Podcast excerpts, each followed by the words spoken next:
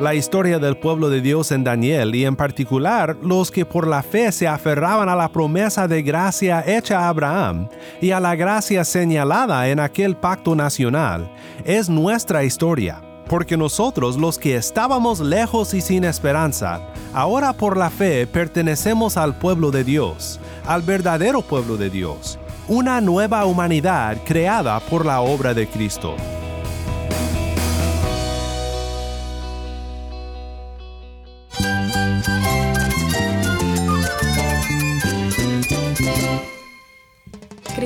Cristo es mi todo. Cristo es el Rey del universo, es quien guía nuestras vidas. Él es grande y amoroso. Él es real. Solamente Jesucristo es nuestro Señor y Salvador. Es mi guía quien me fortalece. En Cristo Jesús hay esperanza, hay paz. Y nuestro Dios es un Dios de rescate. Estás escuchando a El Faro de Redención, Cristo desde toda la Biblia para toda Cuba y para todo el mundo.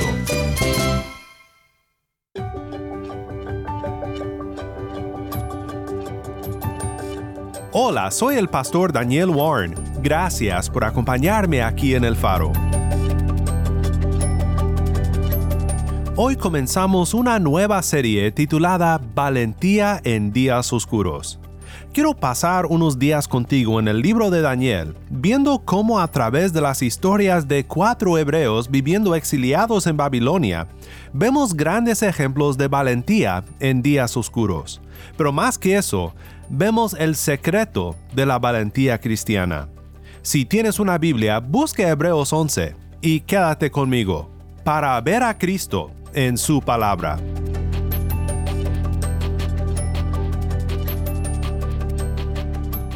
Hoy quiero darte un poco de contexto para que luego, durante el resto de la semana, consideremos juntos algunas historias de las cuales aprendemos mucho sobre la valentía que debemos demostrar en medio de días oscuros.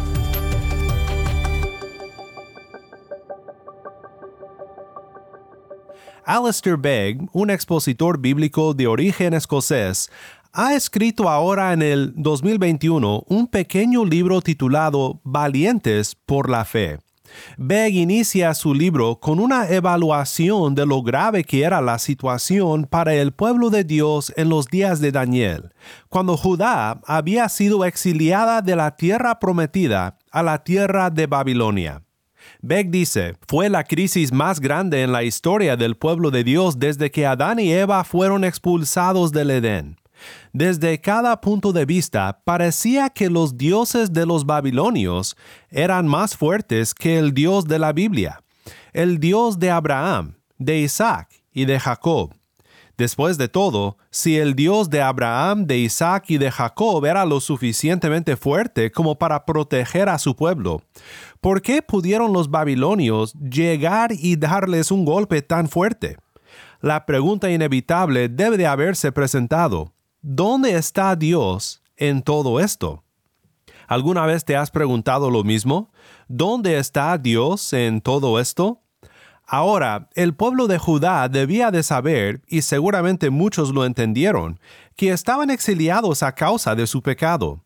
Habían abandonado a Dios, dejaron de adorarle y de obedecer a Dios, su Dios que había hecho un pacto con su pueblo. Fueron infieles al pacto y, según el mismo pacto, lo que sufrían eran las consecuencias de su rebeldía, de su pecado, de su abandono a Dios. Pero seguramente muchos se preguntaban, ¿y ahora qué? ¿Qué haremos ahora? ¿Dios nos ha abandonado por siempre? Como ahora estamos estableciendo el contexto de nuestro estudio en el libro de Daniel, debemos de aclarar que la naturaleza del pacto que Dios hizo con su pueblo Israel es diferente al nuevo pacto hecho con los que somos descendientes de Abraham no por la carne, sino por la fe. Tal vez digas, oh no, Daniel ya empezó a hablar de pactos otra vez. Pero es importantísimo entender en dónde te encuentras en la historia para entender cómo aplicar lo que lees en la palabra a tu vida. Cometemos muchos errores cuando no lo hacemos. Por ejemplo, leemos algo sobre el juicio de Dios sobre Israel y lo aplicamos directo a la nación en la que vivimos. o leemos sobre las fallas del pueblo de Dios bajo el pacto antiguo y olvidamos que el nuevo pacto es más glorioso, más seguro y bastante diferente a aquella situación en la que vivía el pueblo de Dios en esa parte de la historia. Así que vale la pena tomar el tiempo para poner todo esto en contexto, para sacar el mayor provecho de nuestro tiempo en este libro tan importante, con cosas tan relevantes para nuestra experiencia como el pueblo de Dios en el mundo hoy.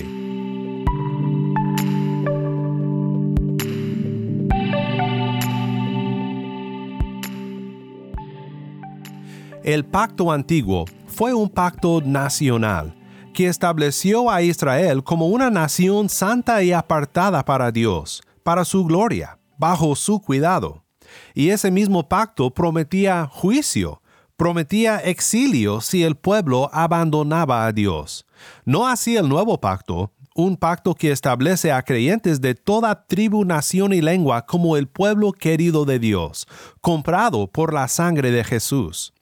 Déjate explico un poco sobre el pacto antiguo para luego ver cómo nosotros vivimos en un contexto un poco diferente. El pacto antiguo era esencialmente un pacto de gracia. Fue establecido después del rescate del pueblo de Dios de Egipto, allí hay gracia, y fue hecho para establecer la forma de adorar a Dios que señalaba y apuntaba a través de sacrificios y muerte, el sacrificio y la muerte de Jesús, como el sacrificio final para salvar a los pecadores. Señalaba a la gracia venidera en Cristo. Sí, había gracia en este pacto, y estableció el contexto en el cual Cristo vendría como redentor. Pero también existía un elemento de obras en este pacto, por el cual Israel era recordado una y otra vez del gran problema del pecado. Interesantemente, Beg menciona a Adán y Eva, por cuya desobediencia al pacto de obras establecido con ellos en el jardín, fueron exiliados, no solo del jardín, sino también condenados a la muerte. La historia se repite con Israel. El exilio fue una repetición de la triste historia de la caída, subrayando la inhabilidad del ser humano de permanecer fiel al Señor. Pero este no era el final de la historia. Dios fue fiel a su palabra y entregó a su pueblo a juicio en el exilio, porque estos fueron los términos del pacto. Pero Dios sería infiel si se hubiera olvidado de la promesa hecha anteriormente a Abraham. El pacto mosaico, como una repetición instructiva del pacto fallido en el Edén, no pudo anular la promesa hecha a Abraham de que en su simiente toda la tierra sería bendecida, y que su descendencia se multiplicaría como la arena del mar y las estrellas del cielo. Así que aún en medio de la oscuridad del exilio, existían personas que confiaban en la fidelidad de Dios a su promesa, y sabía que Él sería fiel en cumplir sus propósitos para su pueblo, propósitos más antiguos que el pacto nacional fallido de parte del pueblo. Dios no fallaría y sería fiel en cumplir su promesa. Nosotros los que somos miembros del pueblo de Dios, hijos de Abraham por la fe, vemos con más claridad desde este lado de la cruz del Calvario cómo Dios cumpliría todo lo prometido. Y nosotros hemos sido incluidos en sus pactos de promesa por fe en Cristo nuestro Redentor la historia del pueblo de Dios en Daniel y en particular los que por la fe se aferraban a la promesa de gracia hecha a Abraham y a la gracia señalada en aquel pacto nacional, es nuestra historia. Porque nosotros los que estábamos lejos y sin esperanza, ahora por la fe pertenecemos al pueblo de Dios, al verdadero pueblo de Dios, una nueva humanidad creada por la obra de Cristo. Escucha cómo Pablo lo explica en Efesios 2, 11 al 22. Por tanto, recuerden que en otro tiempo, ustedes los gentiles en la carne, que son llamados sin circuncisión por la tal llamada circuncisión, hecha en la carne por manos humanas, recuerden que en ese tiempo ustedes estaban separados de Cristo, excluidos de la ciudadanía de Israel extraños a los pactos de la promesa, sin tener esperanza y sin Dios en el mundo. Pero ahora en Cristo Jesús, ustedes, que en otro tiempo estaban lejos, han sido acercados por la sangre de Cristo, porque Él mismo es nuestra paz, y de ambos pueblos hizo uno, derribando la pared intermedia de separación, poniendo fin a la enemistad en su carne, la ley de los mandamientos expresados en ordenanzas, para crear en Él mismo de los dos un nuevo hombre, estableciendo así la paz, y para reconciliar con Dios a los dos en un cuerpo por medio de la cruz, habiendo dado muerte en ella a la enemistad. Y vino y anunció paz a ustedes que estaban lejos y paz a los que estaban cerca. Porque por medio de Cristo los unos y los otros tenemos nuestra entrada al Padre en un mismo espíritu. Así pues, ustedes ya no son extraños ni extranjeros, sino que son conciudadanos de los santos y son de la familia de Dios. Están edificados sobre el fundamento de los apóstoles y profetas, siendo Cristo Jesús mismo la piedra angular, en quien todo el edificio, bien ajustado, va creciendo para ser un templo santo en el Señor. En Cristo también ustedes son juntamente edificados para morada de Dios en el Espíritu. Bueno, con todo este contexto, la desobediencia al pacto antiguo habiendo resultado en exilio y la promesa a Abraham que sería cumplida en el nuevo pacto como motivo de esperanza y de fidelidad durante los días oscuros del exilio, ¿qué aprendemos para nuestras vidas del libro de Daniel?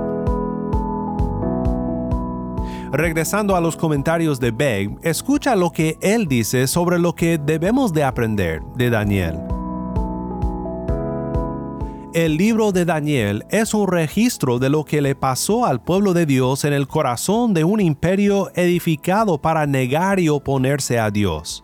La historia de los exiliados contado por las historias particulares de cuatro hombres en caso de que sintamos que nuestra sociedad se mueve en una dirección similar, que se parezca cada vez más a Babilonia que a Jerusalén. Esta es también una historia que nos muestra cómo podemos vivir con confianza y valentía en un mundo como este. Así que durante esta semana quiero que veamos en este libro cómo nosotros también, viviendo en días oscuros en los que a veces parece que el Redentor que nos prometió que volviera por nosotros nunca aparecerá, cuando parece que quizás nos ha olvidado aquí en este mundo, en días como estos podemos y debemos de vivir con una valentía que solo puede producir la fe. La importancia de la fe para tener valentía en días oscuros no debe ser menospreciada.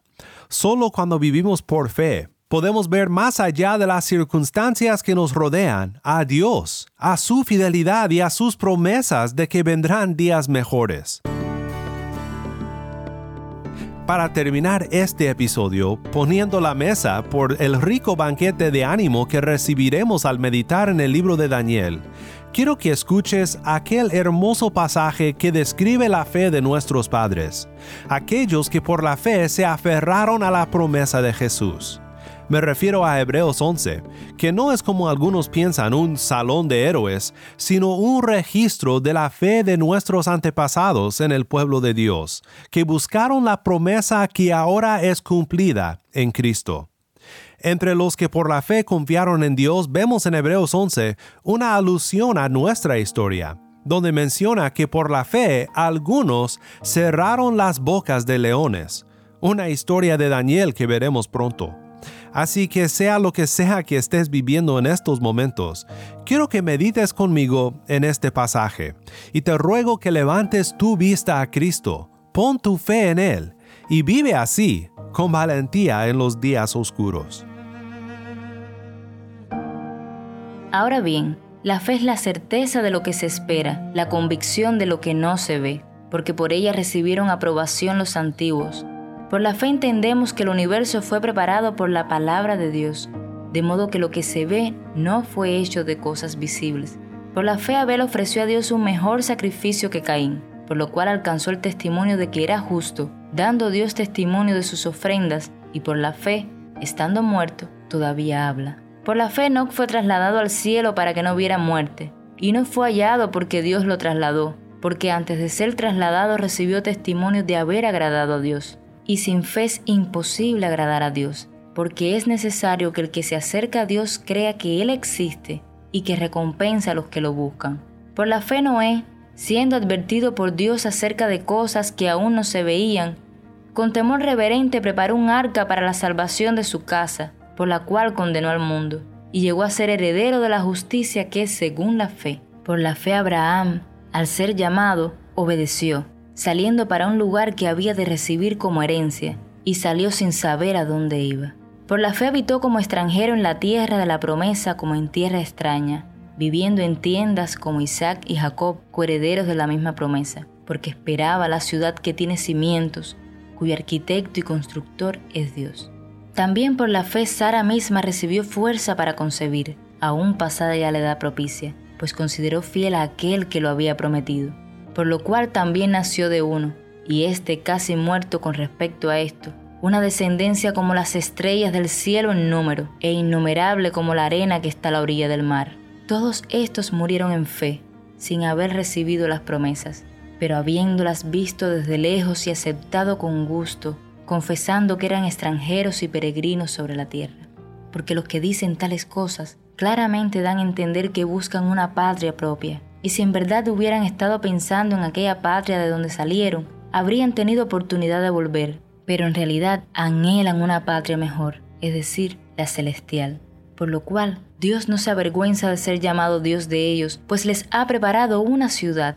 Por la fe Abraham, cuando fue probado, ofreció a Isaac, y el que había recibido las promesas ofrecía su único hijo. Fue a él a quien se le dijo, en Isaac te será llamada descendencia.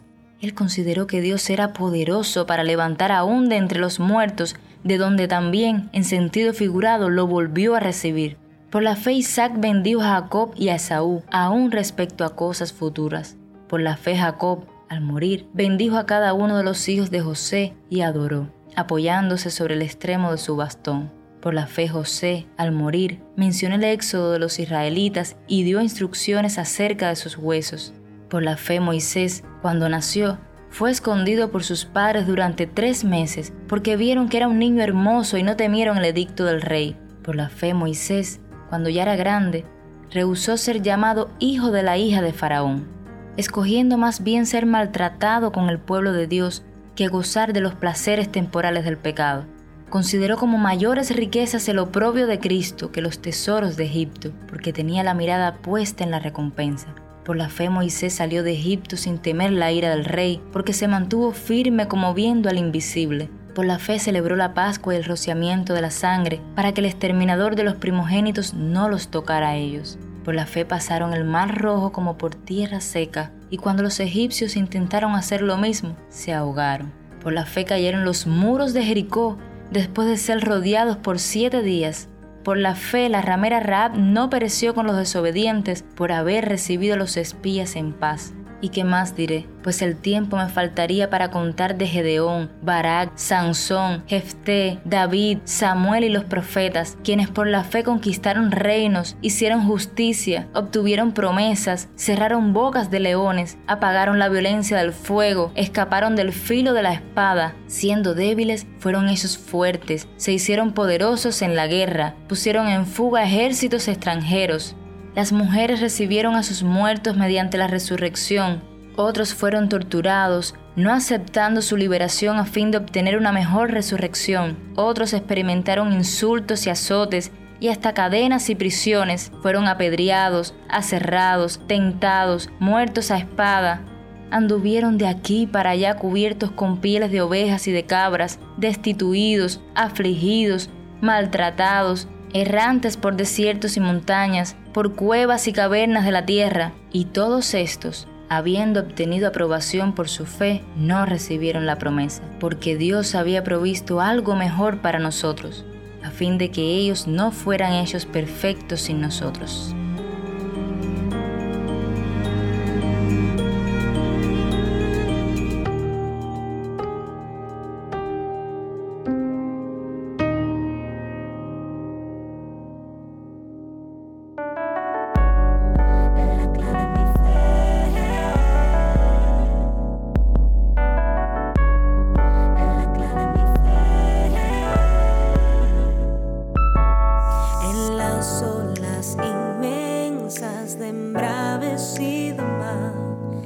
Que asaltan de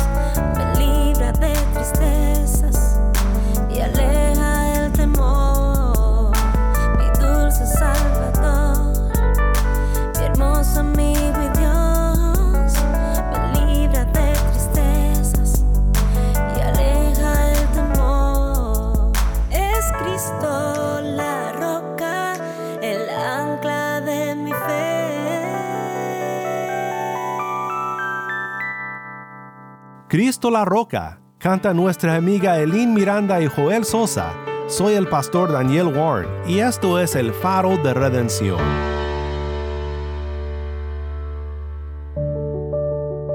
Oremos juntos para terminar. Padre Celestial, te damos gracias por tu palabra y por cómo conocer nuestro lugar en la historia nos lleva a Cristo, porque vivimos desde este lado de la cruz del Calvario y vemos tus promesas desde una perspectiva evangélica, habiendo recibido la redención prometida y tan esperada. Ayúdanos a mantener nuestra fe en ti, aun en días de tanta dificultad que pasamos en este mundo, recordando que eres siempre fiel. En el nombre de Cristo nuestro Redentor oramos. Amén.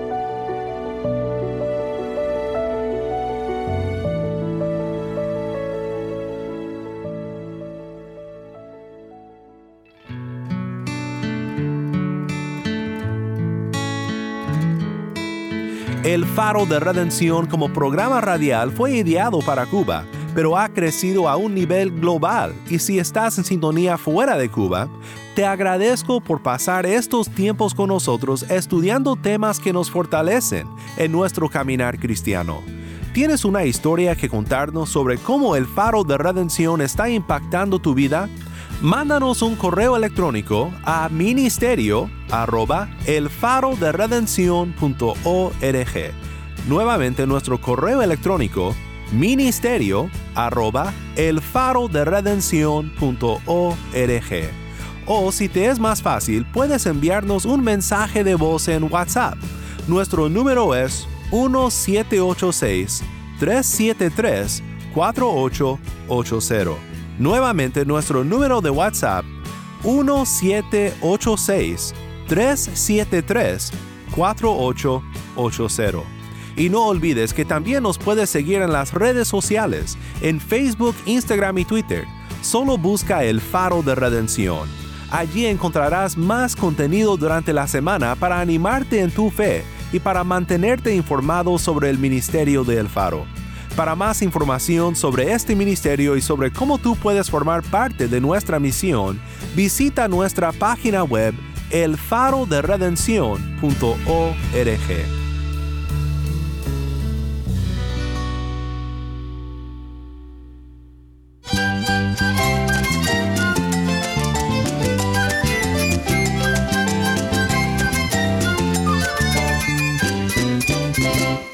Soy el pastor Daniel Warren.